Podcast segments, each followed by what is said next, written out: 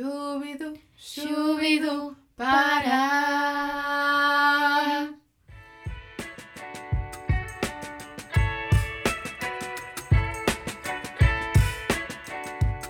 ¿Qué tal? Bienvenidos al podcast. El tema de esta semana es marca personal. Así es, marca personal y de eso vamos a hablar. Andrea Gilson, la persona que está hablando ahorita mismo en el micrófono y Ruth Alfaro y también tenemos a mi compañera. Hani López, un gustazo estar acá en el mix con ustedes. Pero la gran pregunta de esta noche, ¡pararam! ¿qué es marca personal? Sencillamente, marca personal es como tú te posicionas y te proyectas ante tu público, tu audiencia y las personas que van a estar pues básicamente checando quién sos tú. Posicionamos como proyectamos. Muy bien. Y bueno, la marca personal tiene varios aspectos, los cuales incluyen ese posicionamiento que debemos alcanzar. Entre estos está el benchmark, que es cuando un- nosotros escogemos a una persona con la que nos sentimos identificados. Es como cuando nos- una persona nos inspira y lo queremos tener como un modelo a seguir, decir yo quiero hacer esto que esta persona hace o quiero verme también como se ve esa persona en redes sociales, en aspecto físico, en cómo deseo. Exacto, básicamente esta persona dentro de tu benchmark va a ser una base con la cual tú partes tu marca. ¿Quieres imitar, bueno, no imitar, aludir ciertos aspectos de su marca, ya sea su manera de hablar, su manera de vestir, el tipo de contenido que crea o incluso sus propios ideales? ¿Cómo es la marca personal de ustedes? ¿Cómo se autoidentifican? Pues yo me super identifico con una chica que también es venezolana que se llama Sasha Fitness.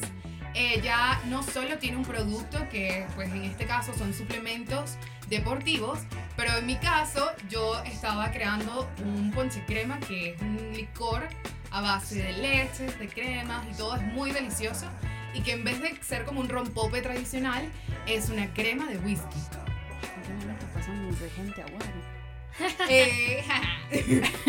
Eh, esa es la habilidad que nosotros tenemos. Exacto. Ruth, ¿cómo es tu marca personal? Descríbete. Pues mi marca personal está enfocada en la producción audiovisual y también tengo un poco de videojuegos entre medio.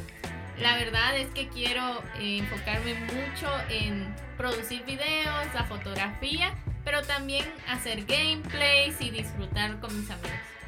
Me gusta, me gusta, me sirve. Pero Jani, a mí me da curiosidad de cómo, cómo es tu benchmark. Mi ¿Tú- tú qué- benchmark. Sí, ¿qué, qué te inspira? ¿Cómo quieres ser? Y tu marca personal en general. Mira, eh, hace de cuenta que yo soy como un guacamole, todo bien revuelto. Yo me considero y me dedico de hecho a la creación de contenido digital. Soy de streamer en Twitch, youtuber, podcaster y gamer. Todo lo que termina en er, eh, menos stripper. un poquito, un poquito. La verdad es que no le vamos a negar si eres un poquito de, de eso. Ella es una Estamos en, estamos en proceso.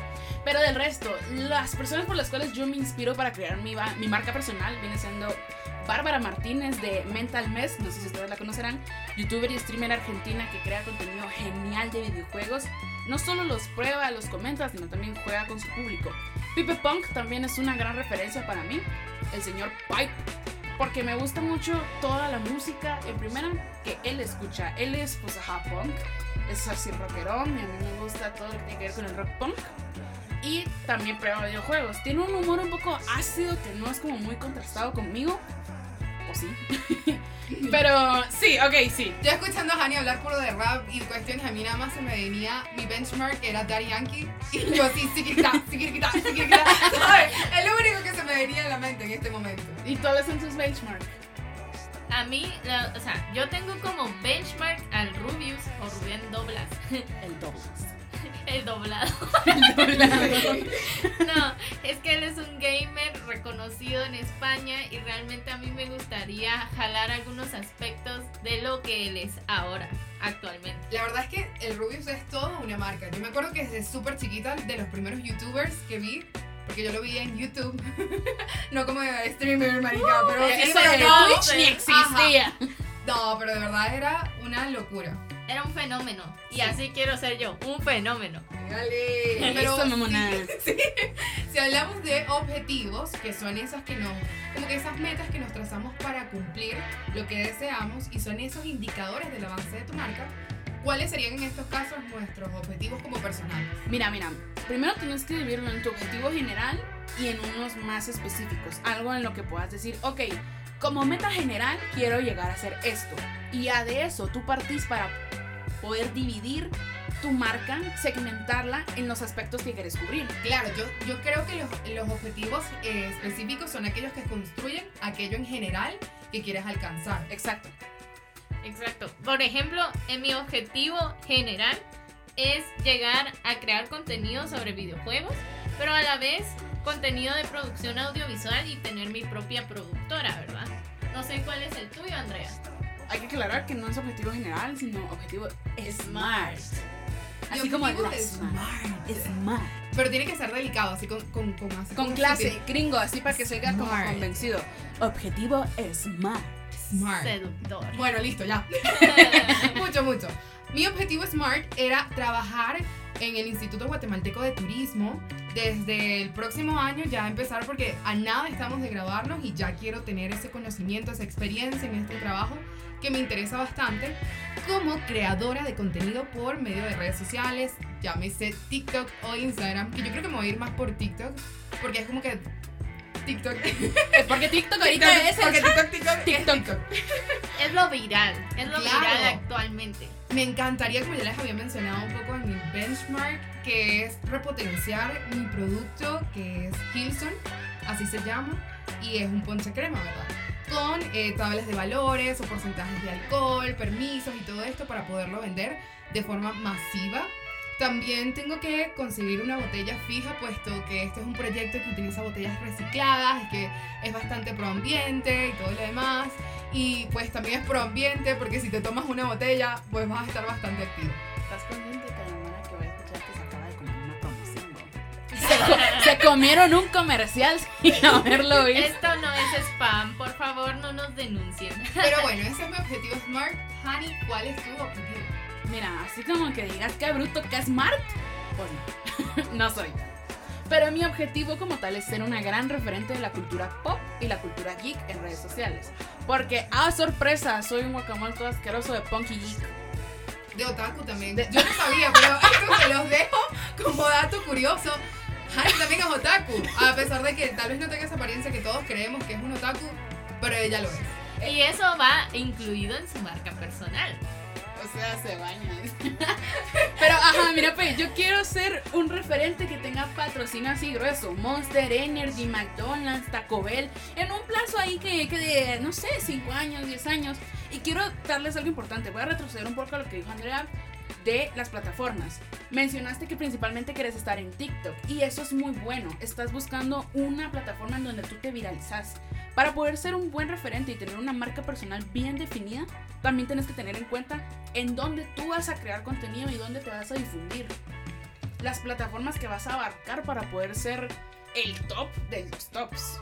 Y uno de los elementos también más importantes del objetivo SMART es determinar los tiempos en los que vas a hacer esas acciones. Porque obviamente no te va a tomar un año eh, eh, formar tu marca personal, claro, ¿verdad? Es como cuando vamos al gimnasio y decimos el próximo año yo le voy a dar con todo, ahí ya estás determinando lo que quieres lograr. Ay, sí fui. Sí, la verdad es que Y aquí sigo. Pero es- es- es- esto, en esto se basa, es tratar de marcar cuándo, qué quieres hacer y en cuánto tiempo, ¿verdad? Para poderlo llevar a cabo y que sí logres tu objetivo y no seas como una de las del montón Que, que dijimos que íbamos a bajar de peso. Y la checklist se queda ahí en, en la basura, prácticamente, ¿no? Exacto, tu checklist de lo que sí vas a hacer y lo que no vas a hacer. ¿Cómo definir realmente qué acciones te pueden ayudar a influenciar? Pues realicemos una matriz de Eric. ¿Ah, no es de la matriz de Eric ustedes? Pues la matriz de Eric se basa en cuatro espacios donde dice eliminar, incrementar, reducir y crear. Por ejemplo, en eliminar yo había colocado las inseguridades que de repente nos dan a la hora de hablar o transmitir algo por medio de nuestras redes sociales. De proyectar también el alcohol como un vicio y más como un producto para satisfacer un gusto. Se llama justificar un vicio, pero está bien. Palabras un de poco de los estereotipos. Eso es algo que de verdad tenemos que dejar de lado. Y en cuanto a reducir, no sé qué tienes tú, Ruth. Yo para reducir es básicamente mi tiempo de descanso porque a mí me encanta procrastinar. Entonces yo tengo que como que dejar de hacer eso y pues enfocarme, ¿va? hacer mi trabajo y más efectivo. Ruth esas personas. ¿Has oído la técnica de trabaja 20, descansa 5? Sí soy. Pues sí, Ruth, pues Ruth sí. lo hace al revés. Ruth descansa 20 y trabaja 5. Yo quisiese, pero no sí pudiese. soy. Pero bueno, volviendo al tema, tráfico. Y no del de zona 10 ni carretera de Salvador. O de drogas. O de- Ah, caray. Eso no, eso definitivamente no. Vive sin drogas. Hablemos de tráfico como tal en la web, en internet. Web 3.0. ¿Cuál es el tráfico de hoy en día? Pues la verdad es que hay diferentes tácticas que podemos implementar y una de esas, por ejemplo, es la colaboración eh, orgánica, o sea, con personas que se da de, manera fluida, donde apareces en redes sociales y este, Te hay... etiquetan. Claro, y ese público de esa persona traspola, diría yo, a esta otra red social. Muy bien, otra de las tácticas podría ser la constancia para subir nuestro contenido. Debido a que, como Andrea me explicaba antes, era de que nosotros al publicar constantemente nuestro contenido hacemos que las personas se queden ahí, porque si van a una página vacía se van a ir rápidamente. Claro, totalmente. Si ves algo de una persona que no publica, que no tiene contenido, No te interesa. para nada te interesa. Entonces, esta es la idea, tener una constancia en las redes. Sobre todo también hacer colaboraciones, un contenido más variado, no solo centrarte en ti. Está bien tus temas y todo, pero es bastante útil cuando tú agarras gente que está en tu gremio y puedes tener algo que compartir. Como algo ahora, los lives son una cuestión impresionante en la forma de, de tratar con el público también, porque esto los estás tomando en consideración lo que ellos piensan, opinen, y tú también compartirles un poco de tu vida. Mira, sobre todo agarras la experiencia de otra persona desde lo que ha vivido, desde su benchmark, desde su vivencia, su experiencia, y agarras lo tuyo, lo mezclas y obtenés también los comentarios del público. ¿Qué les gustaría ver más? ¿Qué les gustaría que reduzcamos, que implementemos? Cosas por el estilo que ayuden sobre todo a mejorar el contenido. Claro, como invertir en la preproducción, que era lo que nos, nos estaba mencionando Ruth también, fuera de cabina, que era invertir en la preproducción, producción y postproducción, para dar material de calidad. Otro de los puntos que también teníamos en consideración era crear una interacción con el público, hacer regalos, algo así más o menos como un giveaway. Ay, yo tengo un problema con los giveaways, pero es porque nunca gano ni Yo tampoco. Pero esto lo que fomenta es que más personas te sigan, porque ellos participan. Y entonces lo que fomenta es que la- las personas que participan llevan a más personas a tu página. Mira, para mí los giveaways son algo relativo. Porque he visto muchas marcas, muchos emprendimientos, y se los digo de corazón, que iniciaron con un giveaway de ¡Hey! Estamos entrenando aquí en época navideña, gracias por seguirnos. Y para nuestra primera publicación tenemos un giveaway. Síganos, comenten, denle like, compartan. Pasa el giveaway, la gente no ganó y te dejan de seguir de lo bravo. Claro, y lo mismo me pasó con Daddy Yankee. O sea, yo estaba ilusionada. Esta gente jugó con mis sentimientos, pero mira, los hicieron así, lo arrastraron por el piso. Porque yo tenía unas ganas de ir, porque para mí era una ilusión ir a ese concierto. sueño. Sí, literal, yo tuve un sueño. Pero nada, la idea de esto es igual tener esa oportunidad de ganarte algo y totalmente gratis. Tú querías un pase VIP y tocarle los pies a Daddy Yankee. Yo se los quería besar. en Esa realidad. mujer le quería sentir el sudor al tipo, man. A mí, yo con mi boca abierta estoy recibiendo todo el sudor de Daddy Yankee. No, mentira. Pero si era una ilusión, sí es una oportunidad. Pero, ¿y qué pasa si si ganas? Obviamente te van a dar buenas críticas. Lo compartís en tus redes. Es lo mejor del mundo. Se lo restriegas a todo el mundo. Tipo, ¡Ey, yo gané! Exacto. Esas personas lo comparten en sus redes y entonces las otras personas dicen, ah, eh, mi amiga ganó. Voy a ver si yo en el próximo gano algo. Totalmente. Y es una continuidad. Es como una, una cadena. Y hablando de compartir, no te centres solamente en una red. Compartir en diferentes redes su contenido, un mismo contenido que vos hagas lo puedes difundir en distintas redes. Diferente formato, diferente eh, contexto, diferente animación, diferente audio, lo que sea. Podés, llamémosle, reciclar contenido para poder obtener nuevas vistas y público de diferentes eh, grupos objetivos, contextos que te puedan ayudar a subir un nivel. Llamémoslo aplicación de contenido. una aplicación.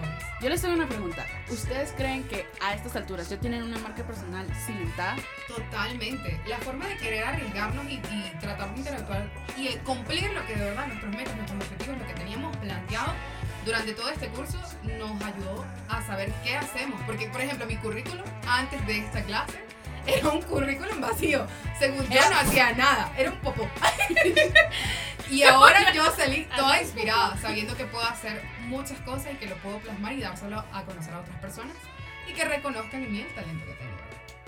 Sí, la verdad es que yo pude reconocer mis habilidades. Yo pude reconocer mis habilidades y pues la verdad eso me sirvió y como dice Andrea, es como una mini base que tengo para ya desarrollarlo. Ok, bueno, esto ha sido todo por el podcast. Muchas gracias por habernos escuchado y estar al pendiente de todas nuestras redes sociales. Recuerden, yo soy Ruth. Mi nombre es Andrea. Y aquí Mrs. Harney Akahani. ¡Ey! Esto ha sido todo. Nos vemos, nos despedimos. Creo que el aplauso se escucha más que tu Aplausos en. Corgi. Nos despedimos. Y aplaude por lo bajo. Sí, Dale pues. 增加增增增增增增增增增增增增增增增增增增增